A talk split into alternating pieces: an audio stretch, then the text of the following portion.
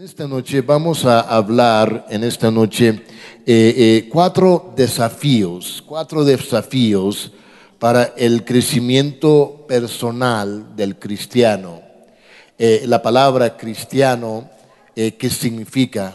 Uno que representa a Cristo, uno que imita a Cristo en cada área de su vida.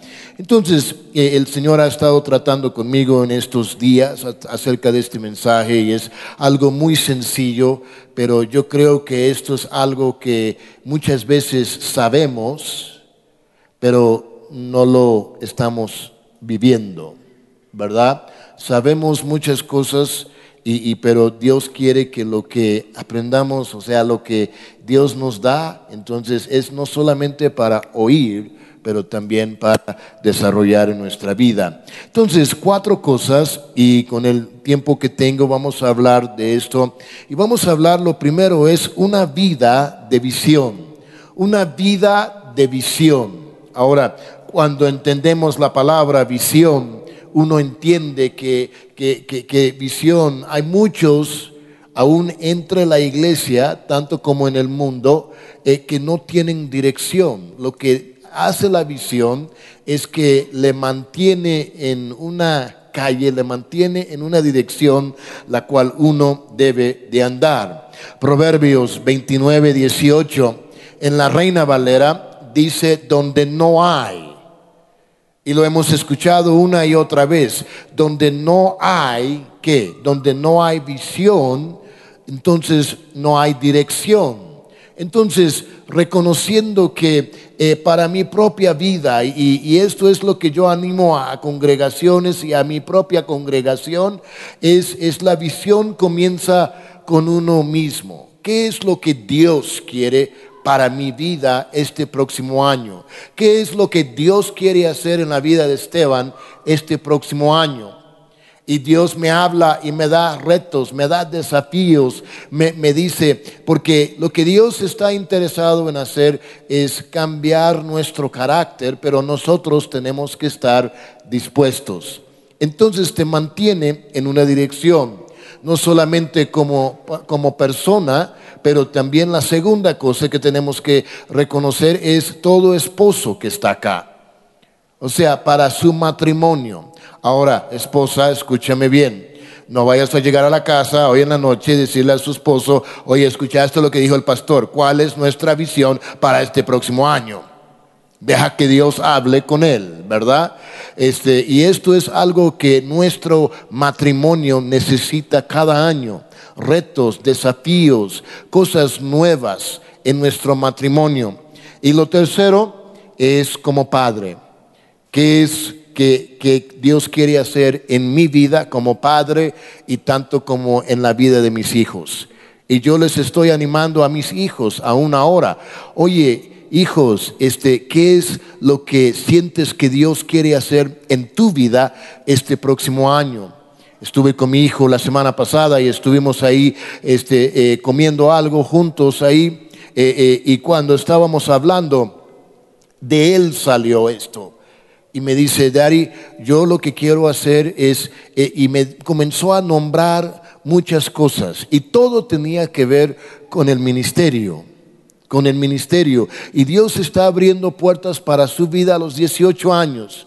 Dios está abriendo sus puertas no solamente en la área ministerial, pero también en otras áreas la cual Dios puede usar su vida. ¿Por qué? Porque cuando uno tiene visión es cuando uno se mantiene en línea, en dirección en cada área. ¿Están conmigo en esta noche? Entonces, Habacuc, el capítulo 2, versos 1, 2, 3 y 4, la cual hemos visto, el libro, el libro de Habacuc, en, el mismo Habacuc, eh, está en un, en un lío, está en una situación donde él está necesitando la ayuda de Dios. ¿Y qué es lo que vemos en Habacuc capítulo 2, 1, 2, 3 y 4? Vemos lo que hablamos de propósito y dirección. Hay cuatro cosas que dice, y vemos esto. La primera cosa es, hay que escribir la visión. Escribe lo que Dios te ha entregado. La segunda es declárala. En otras palabras, vamos a vivir. En otras palabras, si tú la escribes, no solamente que esté ahí en la refri, no solamente que esté aquí grabada en tu mente, pero vamos a declarar aquella cosa que no se ha cumplido, la vamos a cumplir. La tercera cosa, correr. Ahora, estaba estudiando y la palabra correr, claro, uno que está actuando, uno que está cumpliendo presente. Pero la otra palabra, y es una palabra un poquito fuerte, y es la palabra obediencia.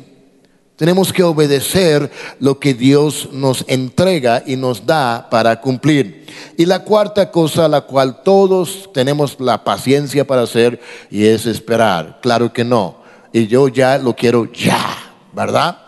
Entonces, reconociendo esto, Nehemías 1, 1 al 4, donde Nehemías es el copero del rey y ahí está sirviendo al rey y de repente llegan unos y, les, y le cuenta a Nehemías lo que está sucediendo. Y cuando él está, cumpliendo y él está hablando acerca de esto, eh, entonces hay dos cosas, la cual este Nehemías de repente sintió carga. La primera es por el pueblo de Dios y lo segundo es por el lugar de Dios que se había derribado. Ahora, hay algo aquí que quiero que vea y que notas una cosa, que el Nehemías siendo el copero del rey, tenemos que reconocer que eh, nadie, nadie podía pedirle permiso o preguntarle que si puedo hacer esto y esto y esto con el rey. Porque si llegaba a pedirle algo al rey, el rey en aquella época tenía el derecho de cortarle la cabeza literalmente. Entonces no era permitido pedirle al rey por cierta cosa. Entonces vemos ahí en Nehemías y seguramente lo has visto. Ahora, su carga es lo que le va a provocar propósito en su vida. Carga, no la pesadilla, pero sino una carga. Cuando los pastores Ernesto y Sandra eh, tenían la idea de comenzar una iglesia y de tomar una iglesia, la carga estaba sobre sus vidas. Y ahí estaba esa carga entonces cumplieron la visión, escribieron la visión y le pidieron a Dios que les ayudara. ¿Y qué es lo que sucede? Ahora mira lo que tenemos hoy en día. Pero yo en lo personal no estoy satisfecho con lo que todo lo que todo lo que Dios ha hecho. Yo estoy agradecido con todo lo que Dios ha hecho. No me malentienda, pero sé que hay más. ¿Están conmigo? Entonces, cuando, cuando tú y yo, ya que somos familia, ¿verdad? Cuando tú y yo reconocemos que hay más que Dios quiere hacer en nuestras propias vidas. Entonces hay dirección. La palabra dice que su sí sea sí y que su no sea no. Entonces, muchos andan, bueno, vamos a ver si es la voluntad de Dios y ahí están eh, eh, perturbados y viendo a ver, a ver qué es lo que voy a hacer. Entonces, hay que buscar a Dios en todo momento. Si yo acepto lo que Dios me dice, entonces Él me va a dar la tarea y toda herramienta que yo necesita para cumplirla. ¿Por qué? Porque estoy en el propósito y estoy en la voluntad de Él. Y Él me va a dar todo lo que yo necesito. Número dos, Acabamos de terminar una hora de oración. Número dos es una vida de oración y ayuno. Una vida de oración y ayuno. Y estas son cosas que no solamente es uno que uno puede hacer aquí en la iglesia, pero es algo que podemos ejercer en nuestras vidas diariamente. Diariamente. Entonces, ¿Qué es lo que necesitamos? Una vida de oración y ayuno. A través de la oración podemos ver Nehemías, el capítulo 1, verso 4, donde estar atentos, estar atentos a todo lo que Dios dice. Cuando eh, el libro, el, el verso número 4, dice que cuando Nehemías escuchó, oyó, escuchó lo que había pasado y ahí en pantalla lo puede ver. Él entró en un momento de duelo, de ayuno y oración. Porque nada cambia si no hay oración. Tenemos lo que tenemos hoy en día por las oraciones de la iglesia y por lo que nosotros le hemos pedido a Dios. Jeremías 33, 3, y lo sabemos por memoria, pero hay una palabra muy clave ahí. Clama a mí y yo te responderé. Pero la palabra es y te enseñaré. Te enseñaré cosas ocultas, cosas grandes, cosas que nunca jamás hemos visto. Y esas cosas que Dios quiere enseñarnos, él nos quiere enseñar y nos va a enseñar y lo único que tenemos que hacer es clamarle a Él. Entonces, ¿qué es lo que tenemos que reconocer? Es una vida de oración y también de ayuno. Salmos 46, verso 10. Habla acerca de tres cosas en el verso 10. Lo primero es conocer a Dios. A través de la oración uno conoce a Dios. Uno conoce a Dios y lo que lo, segundo es le pide a uno que esté quieto en espera. Y ahí está la tercera, esperar. La segunda cosa es el ayuno. El ayuno en nuestra vida. Cuando en nuestra iglesia estamos al punto de comenzar un ayuno de 21 días y seguramente ustedes eh, en algún momento lo han hecho y lo están haciendo y lo van a hacer. ¿Por qué? Porque es algo que necesitamos nosotros hacer. Y muchos tienen el mal en concepto de que el ayuno lo hacemos para Dios. No. Cuando yo estoy en ayuno, no lo hago para Dios. Lo hago para mi propia vida y mi propio bien. ¿Por qué? Porque eso me ayuda a conectarme con Dios para que, para que yo pueda abrir el canal, para que Dios pueda abrir y para que yo pueda escuchar. Es increíble, cuando no estamos en ayuno, no nos damos cuenta de lo poquito o de lo mucho que comemos. Pero cuando estamos ayuno, ¿qué es todo lo que estamos pensando? En comida, comida. ¿Cuándo va a llegar la hora? ¿Cuándo va a llegar el día? ¿Verdad? Entonces, el ayuno es algo que nosotros hacemos para nuestras propias vidas. Lo hacemos con, una, con un propósito en mente, con un propósito en mente. Entonces lo hacemos para que la visión que Dios nos da pueda llegar a ser una realidad, una realidad en nuestra vida. Y lo tercero, una vida sin resistencia una vida sin resistencia. Acuérdate que cuando uno está en la perfecta voluntad de Dios, ahí es donde el enemigo ataca más. Y cuando uno siente que el enemigo ataca su propia vida, uno debe de saber que yo estoy en la perfecta voluntad de Dios porque el enemigo no le está, no le gusta lo que usted está al punto de hacer o estás en el proceso en la cual Dios tiene tu vida. Entonces, una vida de resistencia. Y acuérdate que una vida de resistencia no tiene que ser algo negativo, puede ser algo positivo, porque mi lucha no es contra sangre y carne, pero es contra principados y potestades. Y el enemigo, igual como Dios, el enemigo se activa cuando tú y yo nos activamos en la perfecta voluntad de Dios. Porque la escritura dice que Él anda buscando a quien puede devorar.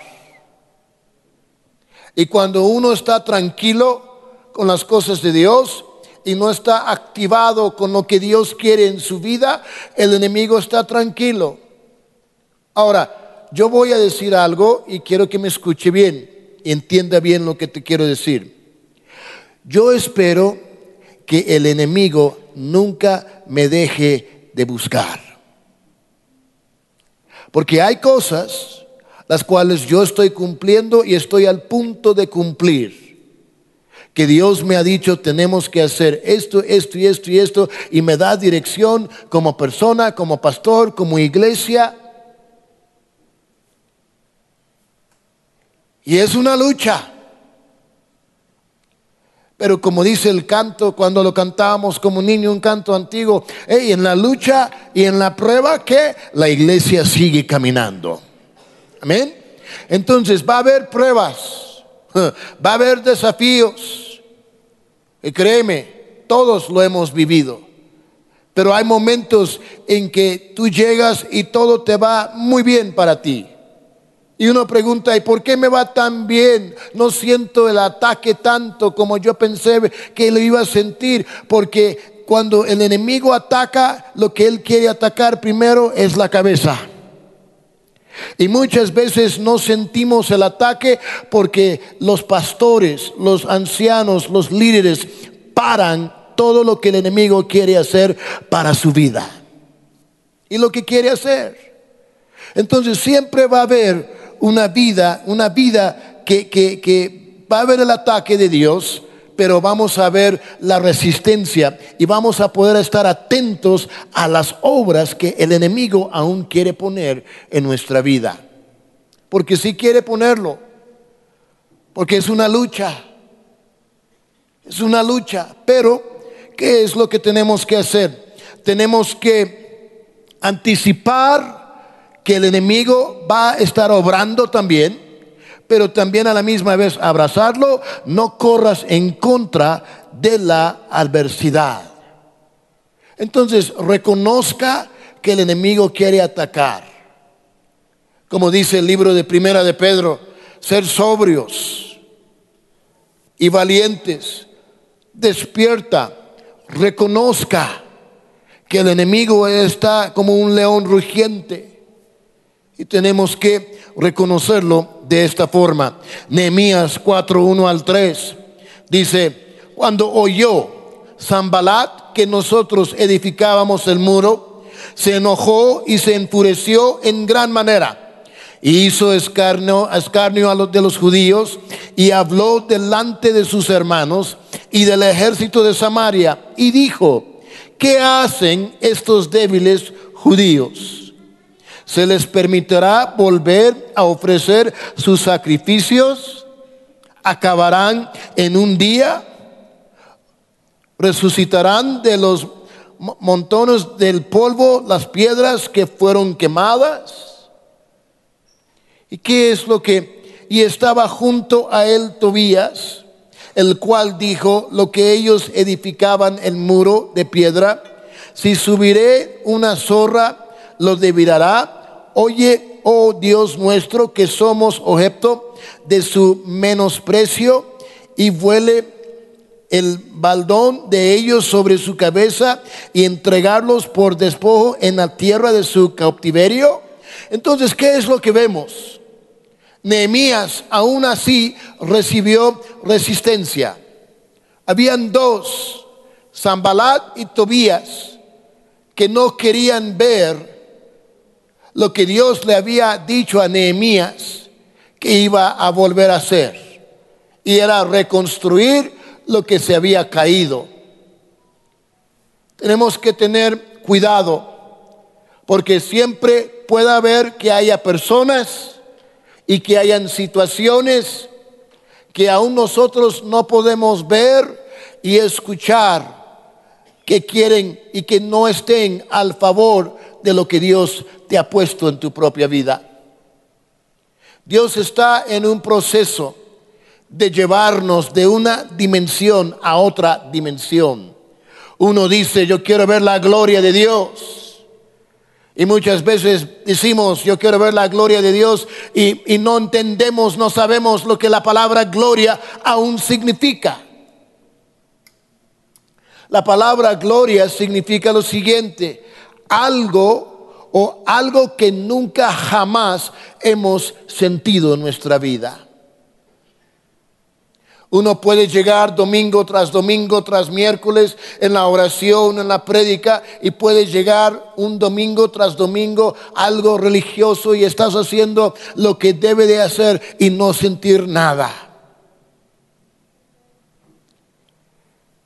Y eso es para mí lo que nos falta como iglesia. Es llegar con un corazón abierto. ¿Qué es lo que Dios me va a dar en este día? Me va a dar revelación, me va a dar tranquilidad, me va a llevar a otra dimensión. Entonces la palabra gloria, ¿qué es? Es ver algo que nunca jamás hemos visto. No depende de los músicos, no depende de los sugieres, depende de si nosotros aceptamos recibir algo nuevo de parte del Señor. ¿Están conmigo? Número cuatro, y con esto terminamos. Número cuatro es hay que darle a Dios toda la gloria. Toda la gloria. Nehemías capítulo 6, verso 15 y 16, donde habla acerca del reconocimiento, pero ¿qué es lo que dice? Fue terminado pues el muro el 25 del mes, 52 días, y cuando lo oyeron todos nuestros enemigos, temieron todas las naciones que estaban alrededor de nosotros y se sintieron humillados y conocieron que por nuestro Dios había sido hecho esta obra. Fue una lucha para Nehemías, pero lo cumplió. ¿Y qué es lo que dice otra vez el verso 15 y 16? Y cuando lo oyeron todos nuestros enemigos, temieron todas las naciones que estaban alrededor de nosotros y se sintieron humillados y conocieron y conocieron que por nuestro Dios había sido hecha esta obra. Y por nuestro Dios, no tire la toalla, seas como uno, como Nehemías, que cuando Dios le abrió la puerta para poder regresar y para poder reconstruir el muro, cuando venía personas que no estaban al favor de eso, de lo que estaba haciendo, él se mantenía y él buscaba unas cuantas personas que estaban con él.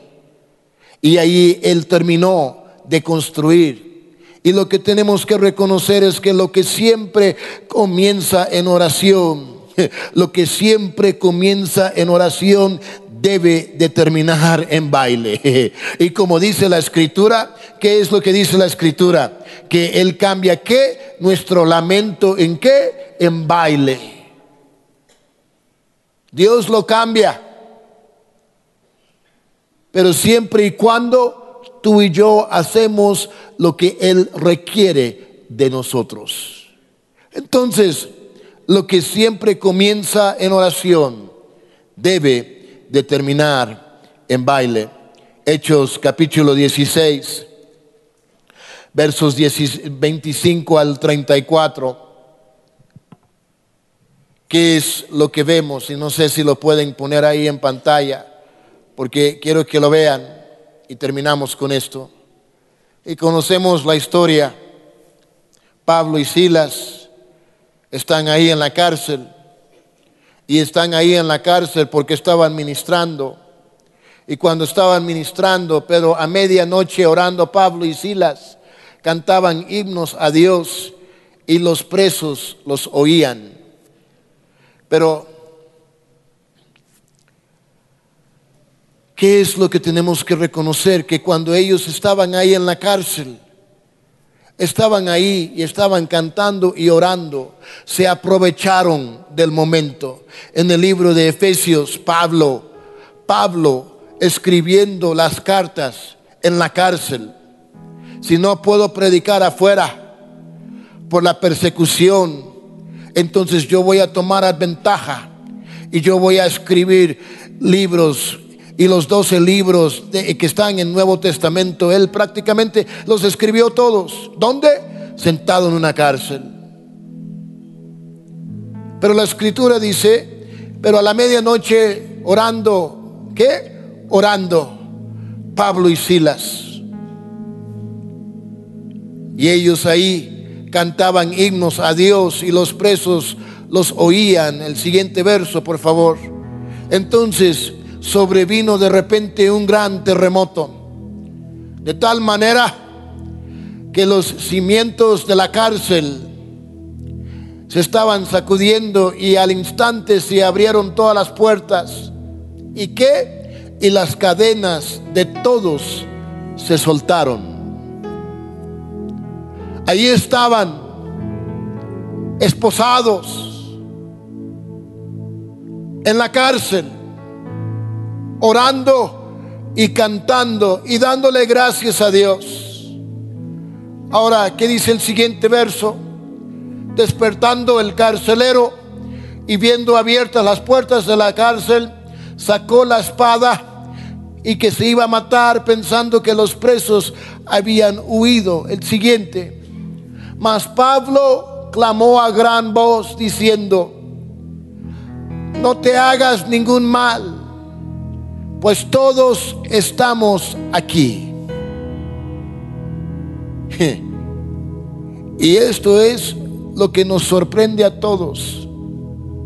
Y el verso 30 que dice,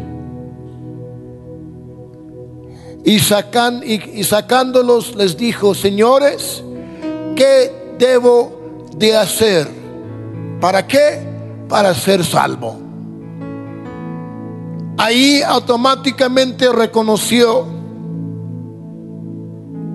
que ellos tenían las posibilidades de huir, pero no huyeron. Sino el que salió beneficiado fue el carcelero. ¿Por qué? Porque dos personas decidieron de cantar y alabar toda la noche sin parar. Vamos a ponernos de pie, por favor, para terminar. Hay algo que quiero que sepas en esta noche como hijos de Dios, es necesario tener dirección en nuestra vida. Y la dirección que viene en nuestra vida es a través de la visión. Habacuc estaba en un momento desesperado. Y ya dos veces está platicando con Dios y donde Dios le dice, escribe la visión declara, corra, espera. Porque hay algo que muchas veces brincamos ahí en ese mismo verso. Y, uno dice, ¿cuándo Dios? ¿Cuándo va a cumplir esto? Ya, ya quiero que cumpla esto. Acuérdate que la palabra dice que los que esperan en Jehová nueva fuerza tendrán. La versión de Holland, la mía, es esta. Los que esperan en Jehová, nueva madurez tendrán. Si tú estás en un momento de espera, ya le has pedido a Dios, puede ser que el año pasado, este año, y tú dices, ¿por qué no me ha contestado? Espera. Y hay muchos que no están dispuestos a hacer esto. Es decir, heme aquí, Señor. Haga lo que necesitas hacer en mi vida. ¿Estás dispuesto? Dispuesto. Porque lo que Dios está haciendo, Él está tratando con nuestra vida. Y una de las formas, hay tres cosas que tú necesitas siempre tener activos en tu vida. No aquí, allá. Una vida de adoración. Adoración. Los cantos que cantan durante el tiempo de alabanza y adoración no grábate, no, no los grabes aquí meramente, grábalos aquí en el corazón. Y el Espíritu comienza a hablar. La segunda cosa que uno tiene que siempre tener más activo en su vida es una, una vida de oración. Una vida de oración. Y lo tercero es estar sumergidos y sometidos. No significa la misma cosa. Sumergidos y sometidos a la palabra de Dios.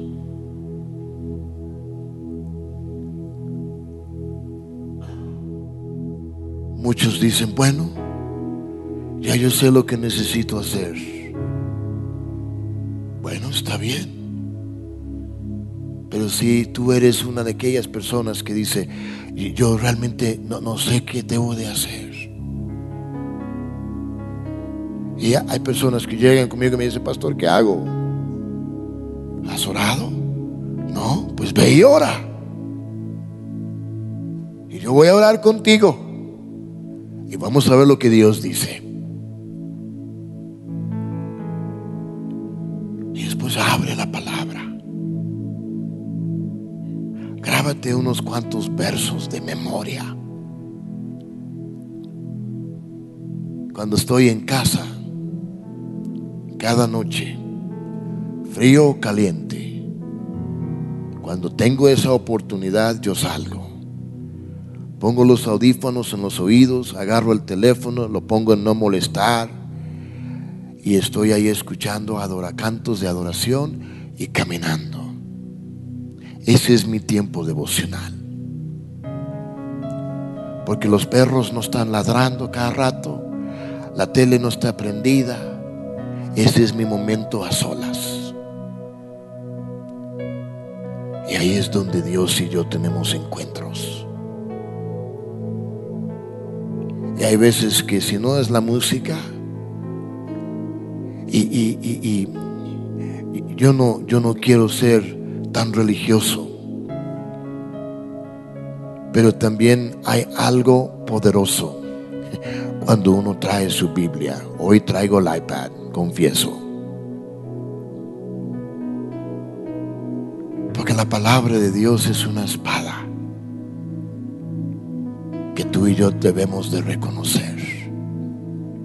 Y cuando activamos la palabra de Dios, ahí es cuando ya Dios comienza a obrar en nuestra vida y al favor de nosotros.